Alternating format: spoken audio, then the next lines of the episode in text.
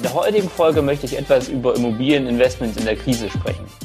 Welche Auswirkungen erwarten wir auf den Immobilienmarkt und im Speziellen auf den Gewerbe- und Wohnimmobilien? Sollte man ausgerechnet jetzt in Immobilien investieren und wenn ja, in welche Märkte? Warum und wie hilft eigentlich der Staat Immobilienbesitzern?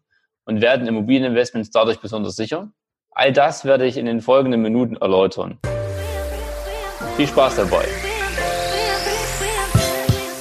Hallo und herzlich willkommen zur neuen Podcast-Folge von Smarty Insights, die Wunderagent Home Office Story, eurem Podcast rund um das Thema Immobilieninvestment.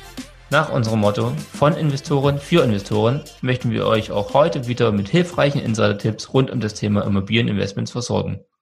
Als Investoren sitzen wir direkt an der Quelle und beschäftigen uns tagtäglich mit nichts anderem als Immobilien. Mein Name ist Matti Biskop und ich bin Gründer und Geschäftsführer von Wunderagent. Heute ähm, soll die zweite Folge unserer kleinen Staffel Wunderagent im Homeoffice stattfinden. Ich bin heute Abend nochmal zurückgekommen ins Büro, um dieses Video aufzunehmen, habe aber heute Vormittag auch im Homeoffice gearbeitet. Und ähm, heute habe ich mich vor allen Dingen mit der Frage beschäftigt, wie wirkt sich diese Krise gegebenenfalls auf die Immobilienwirtschaft aus. Weil wie wir gesehen haben, der DAX ähm, ist ja deutlich, deutlich runter. Ähm, so in den letzten 14 Tagen hat er circa 30 bis 40 Prozent seiner, seiner Punkte verloren, die er in den letzten drei, vier, fünf Jahren eigentlich aufgebaut hat. Und das ist schon, schon erstaunlich. Ich hatte ein Telefonat mit unserer Steuerberaterin und sie meinte, sie betreut mehrere Kunden auch mit ähm, größeren Vermögen und äh, die auch vielen Aktien angelegt haben. Und für die ist es extrem schmerzhaft, einfach mal so 30, 40 Prozent von seinem Vermögen zu verlieren. Ich muss sagen, ich und auch viele meiner Mitarbeiter und auch mein Geschäftspartner, wir haben Immobilien an verschiedenen Standorten in Berlin, in Leipzig, in Chemnitz. Und ähm, das Gute dabei ist, dass der Immobilienmarkt sehr, sehr träge ist und äh, wir sehen aktuell noch keine, keine Auswirkungen. Aber das lässt mich auch zur, zur Frage kommen, wie verhalten sich Immobilien generell in Krisensituationen? Was man pauschal sagen kann, ist auf jeden Fall, dass Immobilien sehr krisenbeständige Anlageform ist. Kommt einfach aus dem Grund, da Immobilientransaktionen eher sehr träge äh, ablaufen. Ne? Wenn man sich ein bisschen näher damit auskennt, weiß man, dass selbst ähm, wenn man ein Objekt gefunden hat, wenn sich Käufer und Verkäufer einig geworden sind, man einen Kaufvertrag bestellt hat, Notartermin vereinbart hat, ähm, selbst wenn das alles geschehen ist, ja, und das sind meistens auch zwei, drei, vier, fünf Monate, die da ins Land gehen können. Es kann auch mal schneller gehen, aber so der Regelverlauf sind meistens so drei bis sechs Monate, wie so eine normale Vermarktungszeit von einer Immobilie dauert.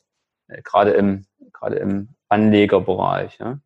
Und ähm, selbst dann, nachdem der Kaufvertrag erfolgreich von beiden Seiten unterschrieben wurde, von Käufer und Verkäufer, selbst dann dauern die Mühlen der Bürokratie nochmal einige Zeit, bis man überhaupt der Eigentümer geworden ist der Immobilie, beziehungsweise erstmal wird man ja der Besitzer. Dann verschickt der Notar nämlich die Kaufverträge an verschiedene Behörden, kümmert sich darum, dass er alle Genehmigungen bekommt. Das kann eine Verwaltungszustimmung sein. Das kann eine Zustimmung von der Stadt sein, ob die ihr Vorkaufsrecht ziehen möchte. Das kann eine äh, Bestimmung vom Denkmalamt sein, wo er eine Genehmigung braucht. Aber im Endeffekt auch die Ablösung der Grundschuld bei der Bank, die im Grundschuld eingetragen ist, oder bei den, bei den Grundschulden, die eingetragen sind. Alles das kann, kann ähm, länger oder kürzer dauern. Ja? In der Regel nimmt man an, dass man circa drei bis vier Wochen braucht ähm, bis der Notar alle Zustimmungen eingeholt hat, bis er den Kaufpreis fällig stellen kann. Also ähm, zusätzlich hängt es immer noch von Grundbuchämtern ab, weil ähm, für eine, für eine Fällig, ähm, Fälligkeitsmitteilung vom Notar des Kaufpreises benötigt man auch in den meisten Fällen eine Auflassungsvormerkung. Das heißt, im Grundbuch der Immobilie ist eingetragen, dass der Käufer der nächste Eigentümer sein wird, solange oder sobald er seinen Kaufpreis gezahlt hat.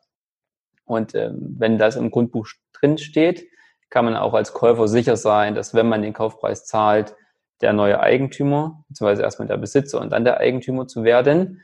Das nennt man den Zug-um-Zug-Geschäft. Und so ist quasi abgesichert, dass der jetzige Verkäufer auch das Geld erhält und erst dann quasi seinen äh, Besitz abgibt. Und in der Regel kommt von Stadt zu Stadt, von Grundbuchamt zu Grundbuchamt ein bisschen drauf an. In der Regel dauert es so drei bis sechs Wochen, ähm, bis eine Auflassungsvormerkung im Grundbuch eingetragen ist. Es gibt aber auch viele Regionen, zum Beispiel Leipzig ist ganz typisch dafür, da kann es auch mal schnell drei, vier Monate dauern, bis äh, sowas eingetragen ist. Ja? Und diese ganzen Verzögerungen haben alle, alle Auswirkungen auf äh, den Immobilienmarkt, dass er im Endeffekt relativ träge reagiert. Ja? Also so Ad-Hoc-Mitteilungen, wie man sie sieht an der Börse, dass ähm, Unternehmen Umsatzwarnungen rausgeben und daraufhin sofort der, der Aktienpreis nachgibt. Sowas gibt es im Immobilienmarkt nicht. Ja. Ein weiterer Faktor, warum der Immobilienmarkt generell träge ist, hängt damit zusammen, dass der Immobilienmarkt auch sehr intransparent ist. Im Gegensatz beim Aktienmarkt, man hat alles, alle News, alle Daten online verfügbar, werden ständig ausgewertet, ähm, viel transparenter, viel schneller zugänglich. Ja? Ähm, Unternehmen können viel schneller auf Krisen reagieren oder werden von Krisen informiert. So auch die Anleger werden von Krisen informiert. Ja? Ähm, und deswegen hat, ist, der, ist der Aktienpreis wesentlich volatiler als der Immobilienpreis. Bei Immobilien muss man sich schon näher mit dem Markt beschäftigen, um überhaupt zu verstehen, wie der Immobilienmarkt funktioniert. Das fängt dabei an, welche Mietpreise werden aktuell in welcher Lage, in welcher Stadt überhaupt ähm, bezahlt? Ja? Wie sieht die Neuvermietung aus? Dann auch ein wesentlicher Punkt die Gesetzgebung.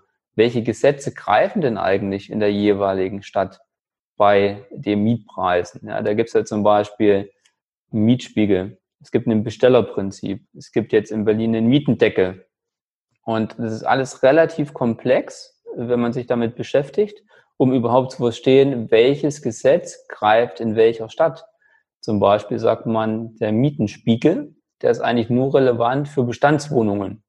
Das heißt, der Mieten, Mietenspiegel gibt an, ähm, für welchen Wohnungstyp, Lage, Ausstattung spielen da eine Rolle, Größe, kann ich welchen durchschnittlichen Mietpreis verlangen.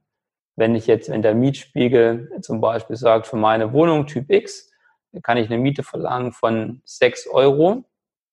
Dann heißt das, dass wenn ich einen aktuellen Mietvertrag habe, wo der Mieter 5 Euro pro Quadratmeter zahlt, kann ich die Miete quasi bis maximal 6 Euro pro Quadratmeter anpassen. Im BGB ist geregelt, wie man eine Mietanpassung vornehmen darf. Zum Beispiel ähm, kann man alle drei Jahre die Miete um 20 Prozent anheben.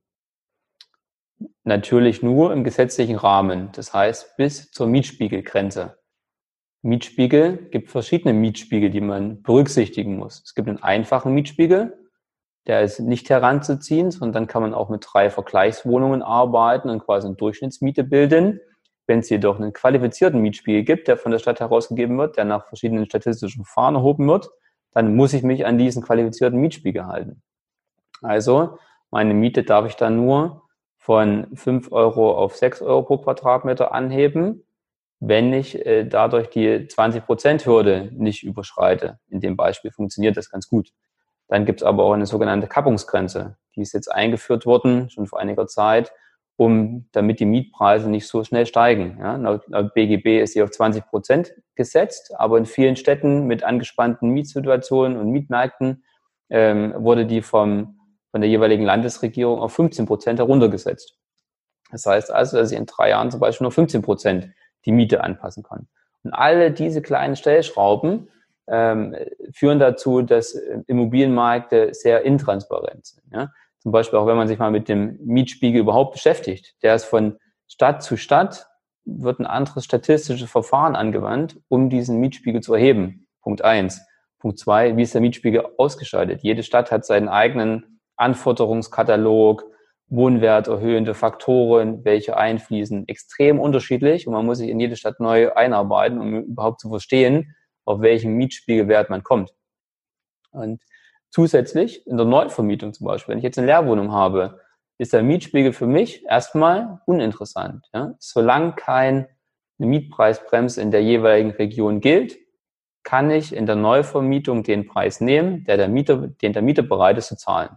Das heißt in Leipzig zum Beispiel, es gibt kein, keine Mietpreisbremse, aktuell noch nicht. Das heißt in der Neuvermietung, wenn ein Mieter bereit ist, 10 Euro pro Quadratmeter für eine Wohnung zu zahlen, kann ich diese legal nehmen. Ich bin nicht begrenzt. Jedoch in Märkten wie Berlin zum Beispiel, obwohl Berlin ist jetzt ein Sonderfall mit dem, mit dem Mietendeckel, aber wenn man Dresden zum Beispiel zur Hand nimmt, eine andere Stadt in Sachsen, da gilt die Mietpreisbremse. Mietpreisbremse besagt, dass in der Neuvermietung nur zehn Prozent über dem jeweiligen Mietspiegelwert nehmen darf. Das heißt, wenn mein Mietspiegel wie im vorigen Beispiel ähm, 6 Euro ist, darf ich noch quasi 20, äh, 10 Prozent, das heißt 60 Cent über diesem Wert der Neuvermietung ansetzen. Das heißt 6,60 Euro. Obwohl der Mieter vielleicht bereit wäre, 7 Euro oder 8 Euro auf den Quadratmeter zu zahlen. Rein rechtlich darf ich das nicht. Und das sind alles so kleine Stellschrauben, die man beachten muss, was den Immobilienmarkt extrem komplex macht ja, und intransparent macht. Wo man halt schon eine gewisse Zeit und Ausdauer und Wissen braucht, um sich da reinzuarbeiten. Generell ähm, ist die Immobilie dadurch aber auch eine sehr sichere Wertanlage, vor allen Dingen in Krisenzeiten, ja? weil es ein Trägerimmobilienmarkt ist, weil es so komplex ist. Die Immobilie ist durchs Grundbuch abgesichert und vor allen Dingen die Immobilie hat immer noch einen Gegenwert. Ein Unternehmen mit Aktien hat zwar auch einen Gegenwert, nämlich die wirtschaftliche Produktion, dieses Unternehmens, aber in Krisenzeiten wie Corona zum Beispiel weiß man nicht, wie sich die wirtschaftliche Situation generell für das Unternehmen auswirken wird. Ja, das sieht man ja zum Beispiel in der Touristikbranche oder Fluggesellschaften extreme Probleme. Natürlich wird es hoffentlich für dieses Unternehmen nach der Krise wieder aufwärts gehen, aber die müssen erstmal so viel finanzielle Einbußen hinnehmen, dass es schon eine deutliche Auswirkung äh, auf das Unternehmen hat und gegebenenfalls auch ein sehr großes Risiko wird, ob das Unternehmen wirklich die Krise Krise überleben kann. Ja, und bei Immobilien hat man das per se nicht, ja, weil man hat immer noch einen Mieter, der seine Miete zahlt und Gewohn, ähm, Wohnraum wird immer benötigt, vor allen Dingen in städtischen Lagen wird Wohnraum immer benötigt. Und wenn man eine gute Qualität anbietet, findet man immer einen guten Mieter für seine Wohnung. Ja? Ähm, natürlich, wenn ich jetzt in ländlichen Regionen gehe, wo einfach nicht die Nachfrage ist nach Wohnraum, kann das auch zum Problem werden. Aber dort sind dann meistens auch die, die Kaufpreise deutlich geringer, so dass dieses Risiko schon eingepreist ist. Aber wenn ich jetzt auf eine Stadt zurückgehe, es wird immer Menschen ziehen in die Städte, ähm, Wohnungsnachfrage in Städten steigt immer noch und ähm, man hat immer noch, selbst wenn es eine Wirtschaftskrise gibt und die Mieter in wirtschaftliche Schwierigkeiten geraten, weil sie vielleicht ihren Arbeitsplatz vorübergehend auch nur verlieren, weil sie in der im Restaurant beschäftigt sind zum Beispiel. Ja? Ähm, da gibt es immer noch den Staat, der einspringt und äh, die Miete zahlt. Ja? Das ist ein großer, großer Pluspunkt, warum Immobilien in Krisenzeiten auch besonders sicher sind. Ja? Wenn man jetzt nicht ähm, vorher eine sehr hohe Miete hatte, die am Markt nicht gerechtfertigt war, sondern wenn man eine Standardvermietung durchgeführt hat, springt der Staat ein und der Staat übernimmt die Miete für die Mieter. Riesenpluspunkt, warum Immobilien in Krisenzeiten extrem sichere Anlagen sind. Ja, natürlich, wenn eine Wirtschaftskrise länger dauert, ähm, mehr Probleme verursacht, kann es dann auch zu, zu Nachteilen kommen. Ja? Aber da müssen schon erhebliche Sachen in der Wirtschaft passieren, ähm, dass sich das so deutlich auf Immobilienpreise auswirkt generell, wann, wann kann man mit Einbußen oder Auswirkungen im Immobilienmarkt rechnen? Wie gesagt, bei, es hängt immer ganz davon ab, wie lange eine Krise überhaupt dauert. Jetzt zum Beispiel Corona-Zeiten. Aktuell sieht man noch keine deutlichen Auswirkungen auf den Immobilienmarkt. Ja, es gibt Verzögerungen in Transaktionen, verzögert den ganzen Prozess. Hat das direkt Auswirkungen auf die Preise? Erstmal nicht, ja, weil aktuell rechnet man da noch mit, dass die Krise vorbeigeht. Ja, vielleicht ein Monat, zwei Monate, vielleicht drei Monate. Aber man rechnet schon damit, dass im Sommer, ab Juni, Juli alles wieder sehr normal verläuft, die Wirtschaft wieder Fahrt aufnimmt und sich das dann auch sehr schnell äh, wieder zum Besseren wendet. Ja? Und wenn die Krise wirklich nur eine relativ kurze Zeit andauert, werden die Immobilienmärkte diese relativ ungeschadet überstehen, meiner Meinung nach. Ja. Wenn sich aber herausstellt, dass die Krise deutlich länger wird ja, und zum Beispiel ein, ein Lockdown und ein Ausgangsverbot sich über mehrere Monate hinzieht, dann wird man diese Auswirkungen auch deutlich auf den Wohnungsmarkt spüren werden. Ja, und ähm, dann kann auch der Wohnungsmarkt unter Druck geraten, Preise können fallen, aber dass man jetzt einen Wertverlust wie an der Börse von 30, 40 Prozent innerhalb von zwei Wochen sieht, sehr, sehr unwahrscheinlich, weil man immer noch einen deutlichen Gegenwert hat. Das ist, das sind die Mieteinnahmen der Mieter. Und wie schon gerade erwähnt, der Staat ist auch noch als Sicherheitsgeber da, der gegebenenfalls einspringt und die Kaltmiete über, übernimmt.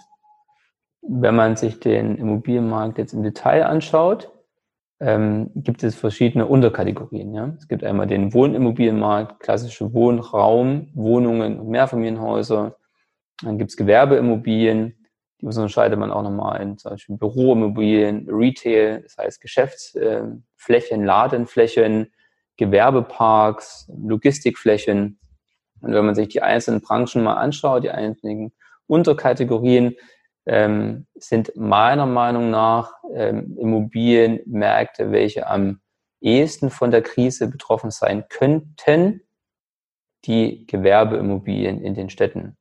Das sind einmal reine Gewerbeflächen, also jetzt Flächen von Restaurants, von Kleinshops, Spätis, alles ähm, so Geschäfte, die jetzt auch schließen müssen, die dadurch in Liquiditätsengpässe kommen, die gegebenenfalls ihre Miete nicht mehr zahlen können und gegebenenfalls dann auch schließen müssen im Endeffekt. Ja.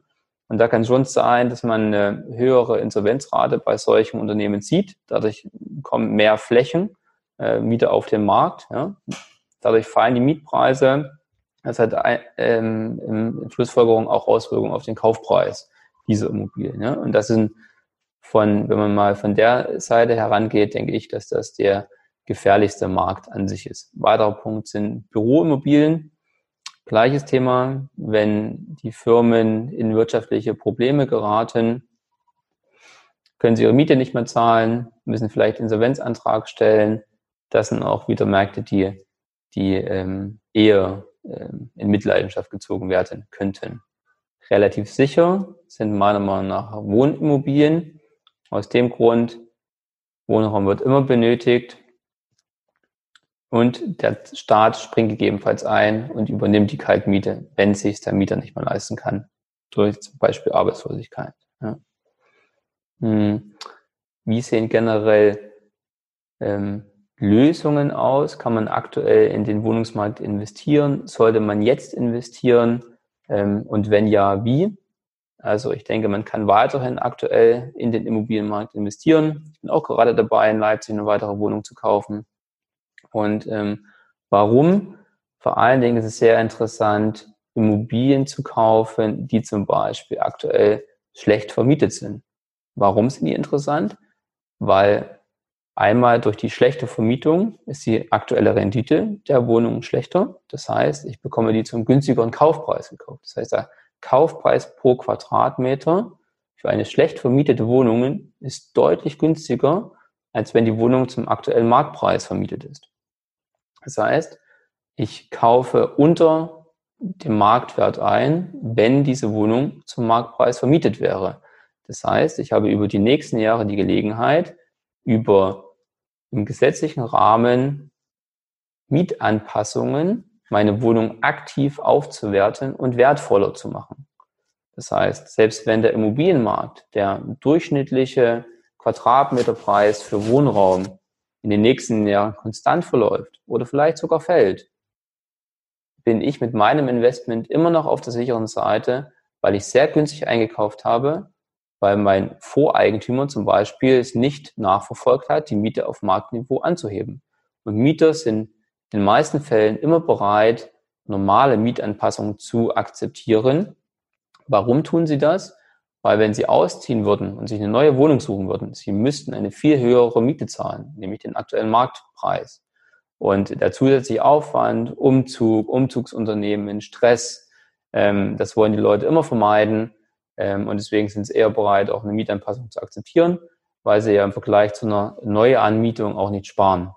Ähm, aus dem Grund ähm, ist es auf jeden Fall sehr, sehr sinnvoll, sich schlecht vermietete Wohnungen zu kaufen. Diese sind deutlich krisenbeständiger, als wenn ich mal zum Beispiel eine, eine Leerwohnung in Berlin kaufe, zum Eigenbedarf vielleicht auch noch oder auch ähm, wenn ich sie vermieten möchte. Aber die Quadratmeterpreise in Berlin sind schon äh, deutlich, deutlich höher. Ähm, da spricht man von 6.000, 7.000, 8.000 Euro auf Quadratmeter in guten Lagen und dass in Krisenzeiten dann für solchen qualitativ hochwertigen Wohnraum auch weniger Nachfrage besteht. Ich glaube, das versteht jeder. Und das wird dann auch deutliche Effekte auf den Kaufpreis haben. Ja, weil man ein Spitzenniveau hochgeht, dann ist einfach die Nachfrage geringer. Es ist die Nachfrage geringer nach Käufern, aber auch nach Mietern.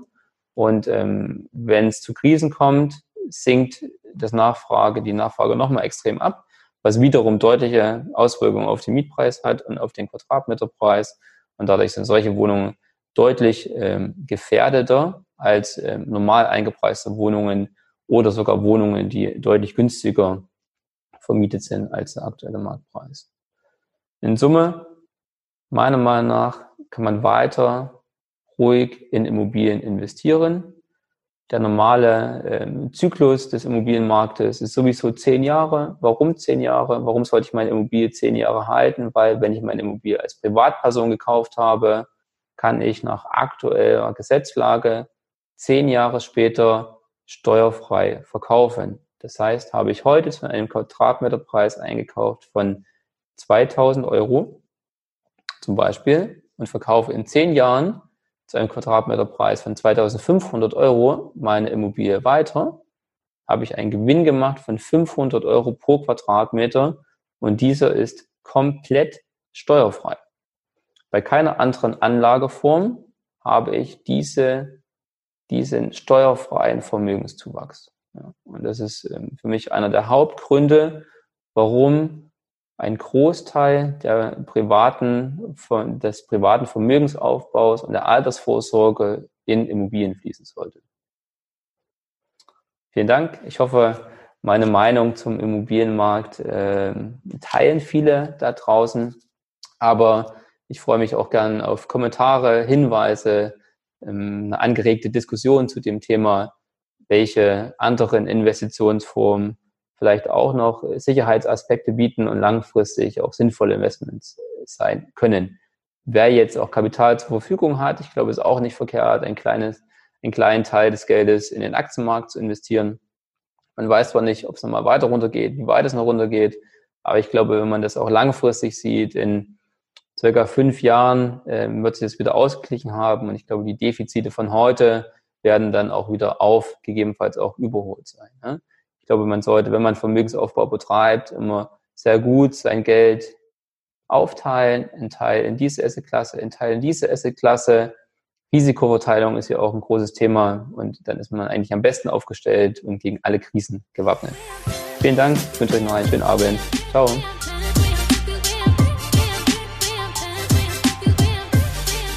Das war's auch schon wieder mit der Folge von unserem Podcast Smarty Insights, die Wunderagent Home Office Story. Ich hoffe, ich konnte euch einen gelungenen Einblick in die Welt von Wohnagent geben und euch einige Informationen zum Thema Homeoffice in der Zeit von Corona liefern. Ich würde mich freuen, wenn ihr auch bei der nächsten Folge wieder mit dabei seid, um etwas tiefer mit uns in die Welt der Immobilieninvestments einzutauchen. Bis dahin freuen wir uns immer über Kommentare, Anregungen, Themenvorschläge und natürlich viele Likes. Schreibt uns gerne an podcast.wunderagent.com.